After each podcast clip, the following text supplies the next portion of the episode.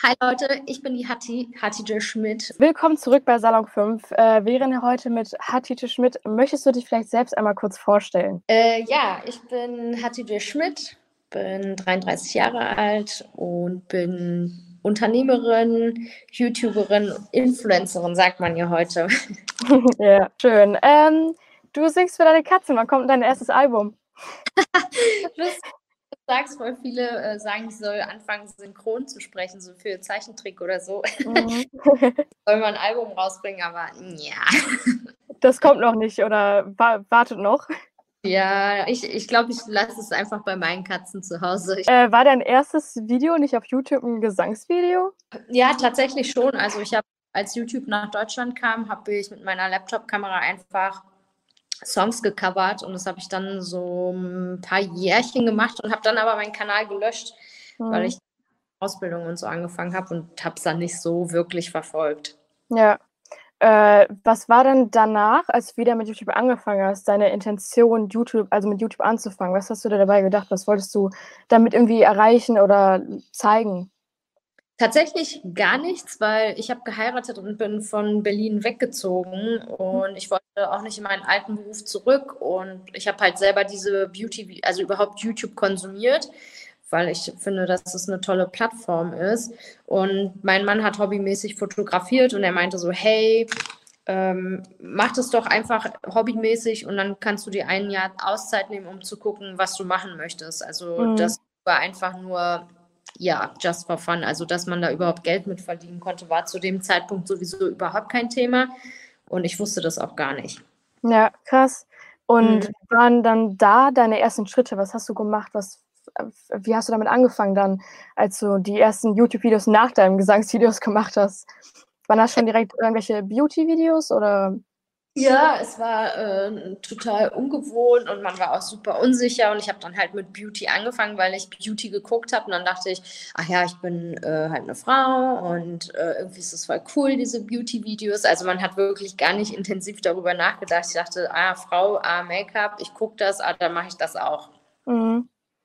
Cool. Ja. Du hast ja in deiner Kindheit äh, sehr viel erlebt oder generell in deinem Leben. Wie gehst du damit vor allem auf YouTube äh, um und generell jetzt in deinem Leben? Äh, sehr, sehr offen, weil ich meinen Zuschauern, also meiner Community auch ähm, andere Dinge mit auf den Weg geben möchte, als nur die besten Tipps oder oh, oh mein Gott, life is so fancy. Es ist halt eben und ich wollte, ich weiß, dass wenn man als Social Media Konsument oft das Gefühl bekommt, dass bei auf der anderen Seite alles viel krasser ist und denen geht so gut, die haben alles, sie können sich alles leisten und das ist halt einfach falsch.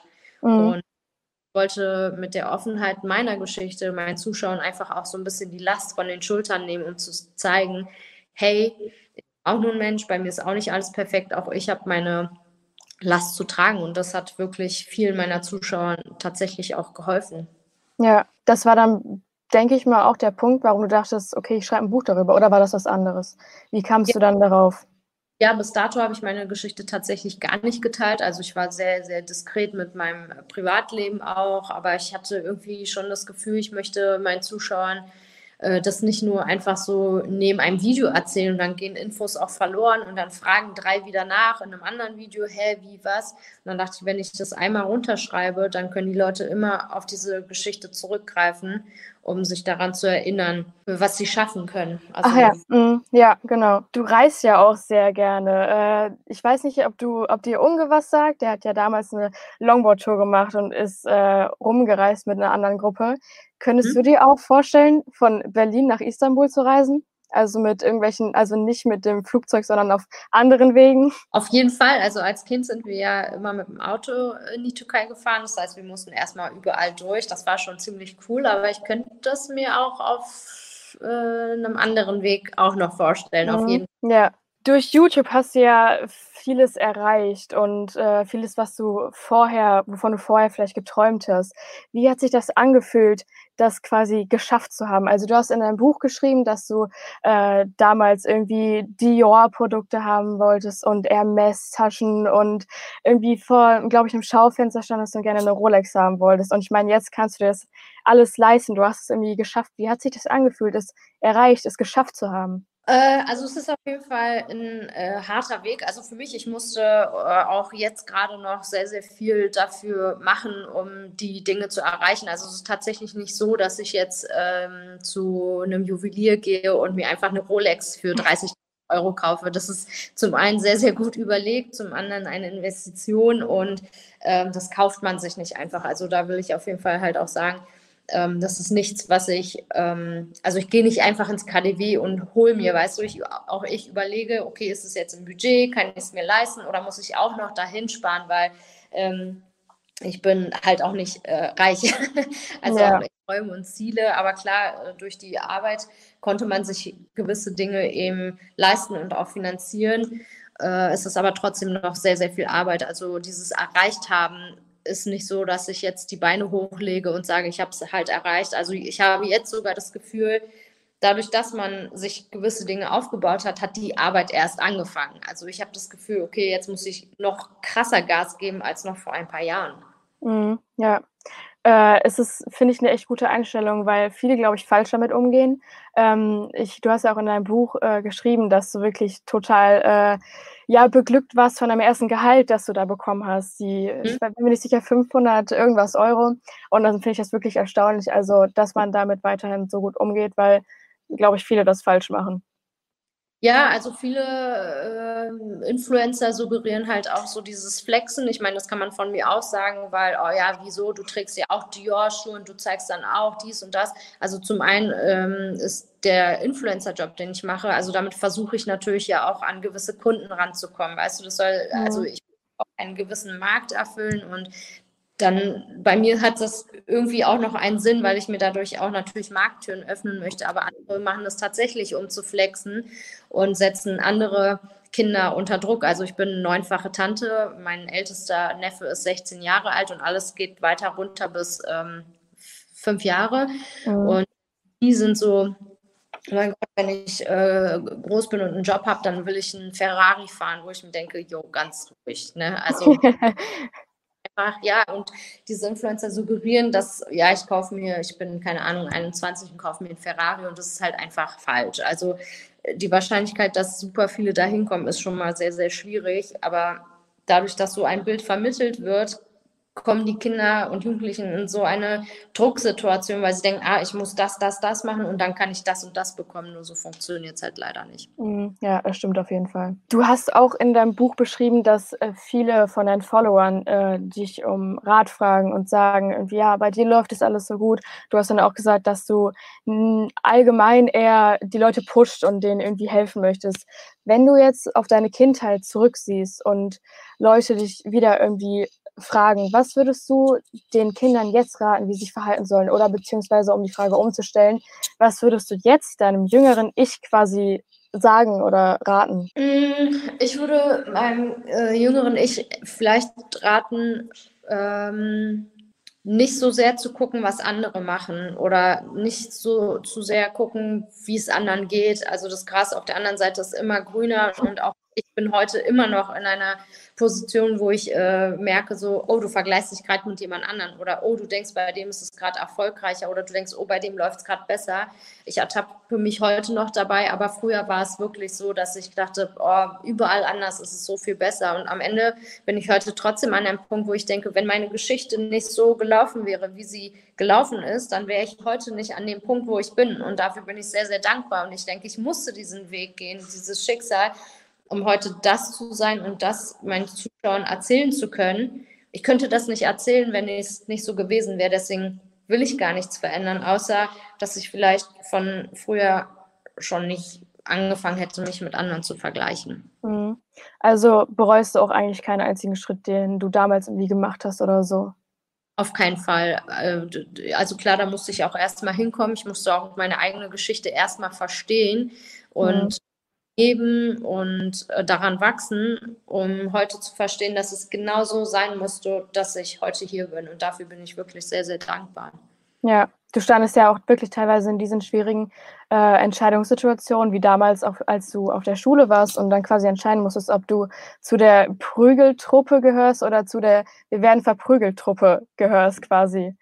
Genau. Ähm, das fand ich auch erstaunlich. Also, das hätte ich mir nicht vorstellen können, dass ich das irgendwie entscheiden müsste. Und ja, du hast dich dann für den einen Weg entschieden und bist jetzt hier, wo du jetzt bist. Also, was war denn oder was würdest du sagen, war so das Schwierigste in deiner Kindheit? Und vielleicht auch andersrum genau danach direkt, was war das Beste?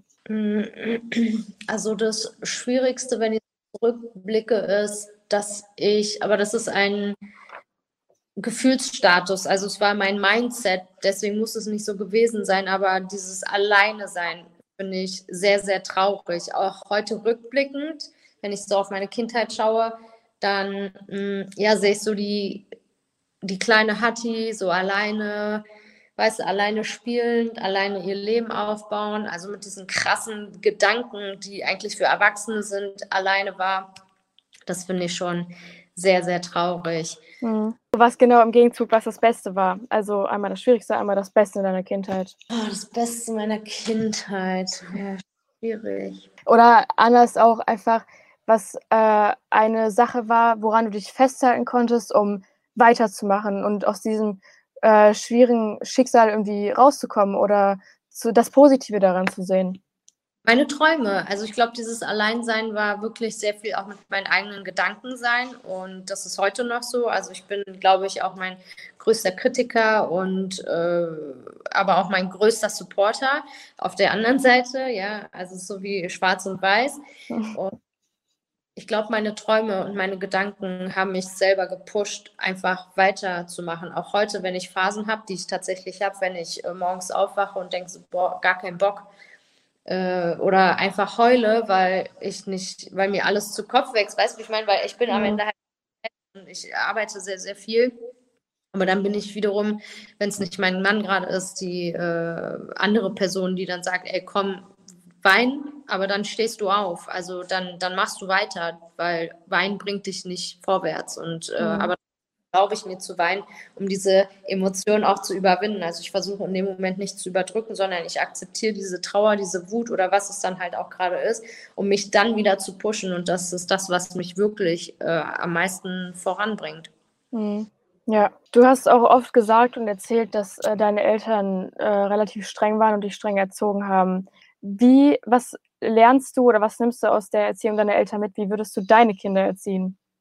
Kinder, wirklich äh, total. Ich finde, Kinder sind äh, einfach so tolle Wesen und unterscheiden sich von Erwachsenen einfach in so, so vielen Dingen.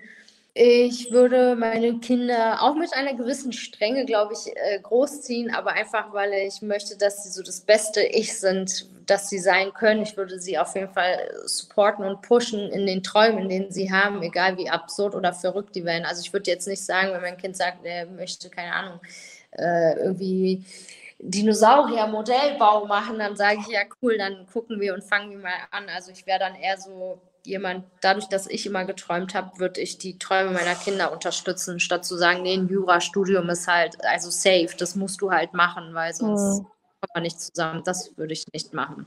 Ja, ja, das äh, gleicht sich ja auch dann einfach mit dem aus, was du gerade gesagt hast, dass du dich an deinen Träumen irgendwie festhältst und selbst daran pusht. Also, ja. Genau.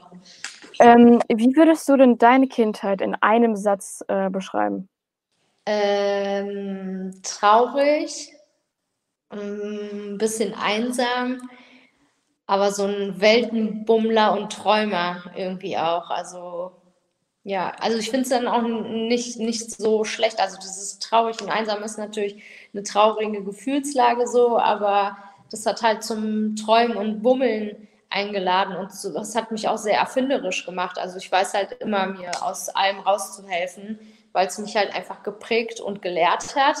Und das wiederum ist halt cool, so. Also. Ja, ja.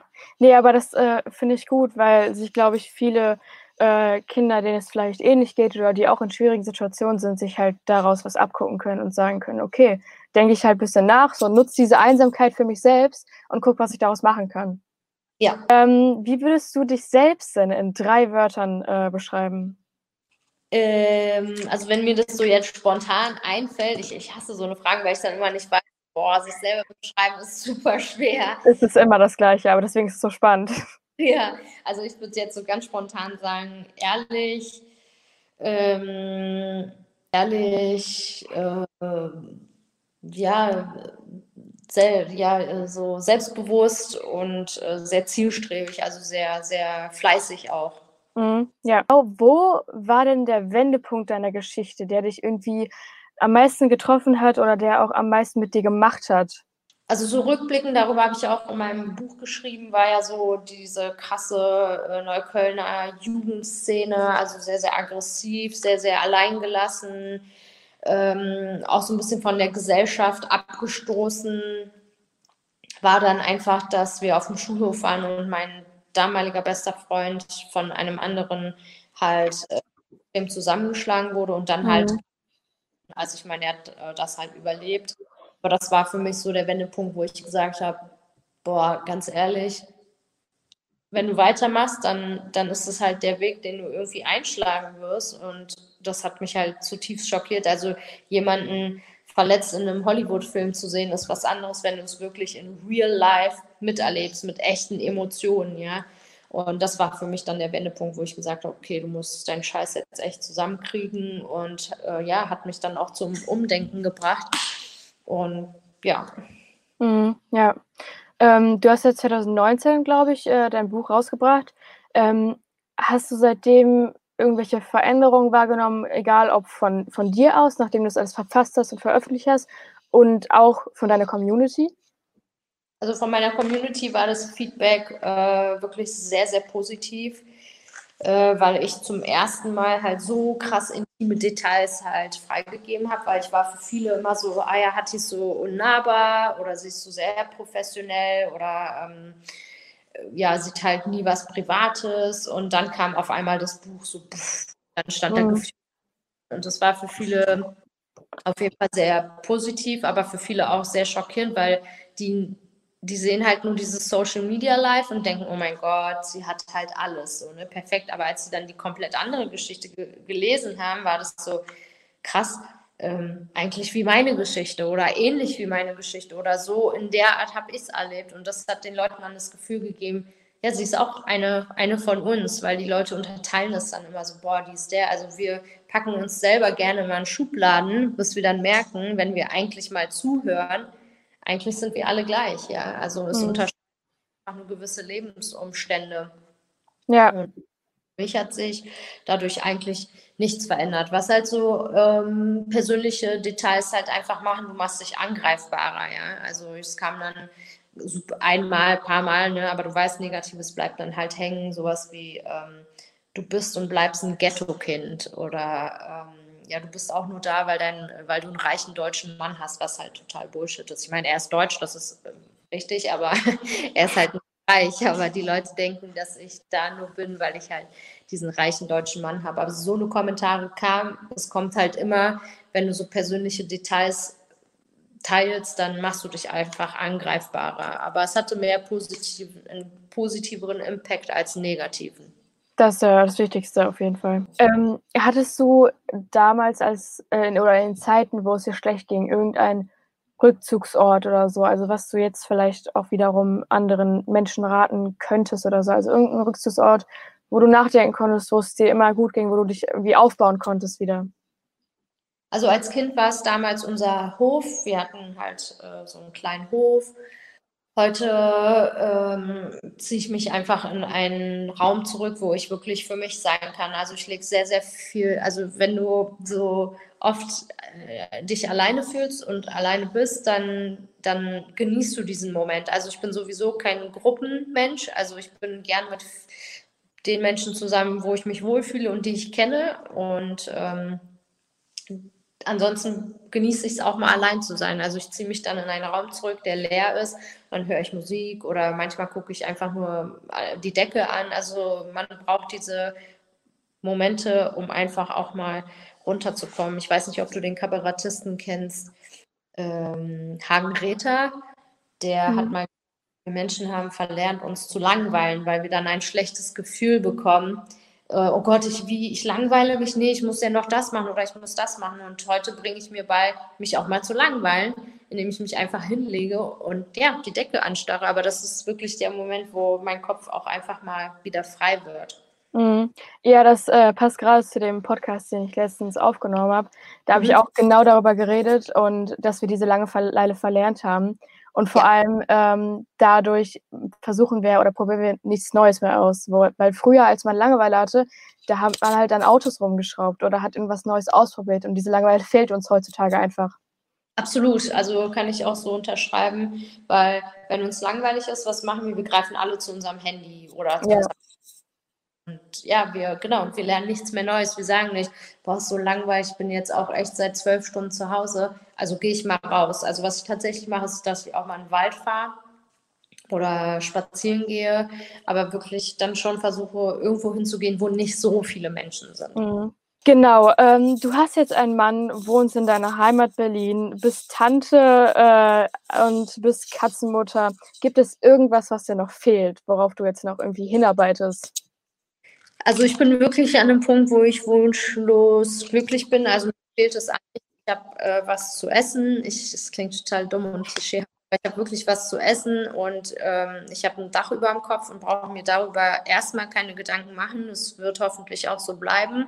Alles andere ist wirklich, äh, Luxus und ich arbeite an meinem eigenen Label. Ich habe ja 'n Make-up-Label gegründet. Da arbeite ich wirklich 24/7 dran und hoffe, dass ich, ähm, damit vielen, vielen Menschen 'ne Freude machen kann, sich, äh, eben auch einen Luxus zu gönnen. Also, sich wirklich nicht so: „Ah ja, das brauche ich“, sondern eben dieses Gefühl, was ich damals hatte im KaDeWe, als ich mir meinen ersten Yves Saint Laurent Lippenstift gekauft habe, war das 560 € einfach äh, das krasseste Gefühl ever. Und ich hoffe, dass ich das, ähm, ja, irgendwie auch zurückgeben kann, wenn die Leute sich was von mir kaufen und sagen: „Boah, das ist Luxus, dass ich das habe.“ Das wäre schon cool. Hast du den, äh, Yves Saint Laurent Hülse immer noch? Ne, tatsächlich nicht. Ich habe ich habe den vor, glaube 2 Jahren oder so entsorgt, weil der Lippenstift halt schon ja, das ist halt 'n Cremeprodukt und irgendwann kippen die und dann habe ich's halt weggeschmissen. Aber die Erinnerung bleibt auf jeden Fall. Ja. Okay, jetzt habe ich noch, äh, 5 knallharte Fragen, die du am besten so schnell beantwortest, wie's geht. Oh wow, okay.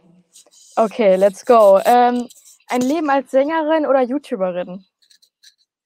Sängerin. Dicke Uhr oder dickes Auto? Dicke Uhr. Liebe oder Geld? Liebe. Lieber deine Kindheit noch mal erleben oder einfach ein Mann werden? Äh, Kindheit neu leben. Entweder Pamuk oder Marvi? Ah. Uh, okay, dann Marvi. Sorry. So, danke schön. Das war's auch schon. Ja, cool, danke dir. Vielen Dank, dass du mitgemacht hast. Vielen Dank für das Interview. War echt interessant und, äh, cool. Fand ich auch. Dankeschön. Danke auch. Dann wünsche ich dir noch einen angenehmen Tag. Ja, dir auch viel Erfolg. Bis denn. Dankeschön. Tschau, tschau.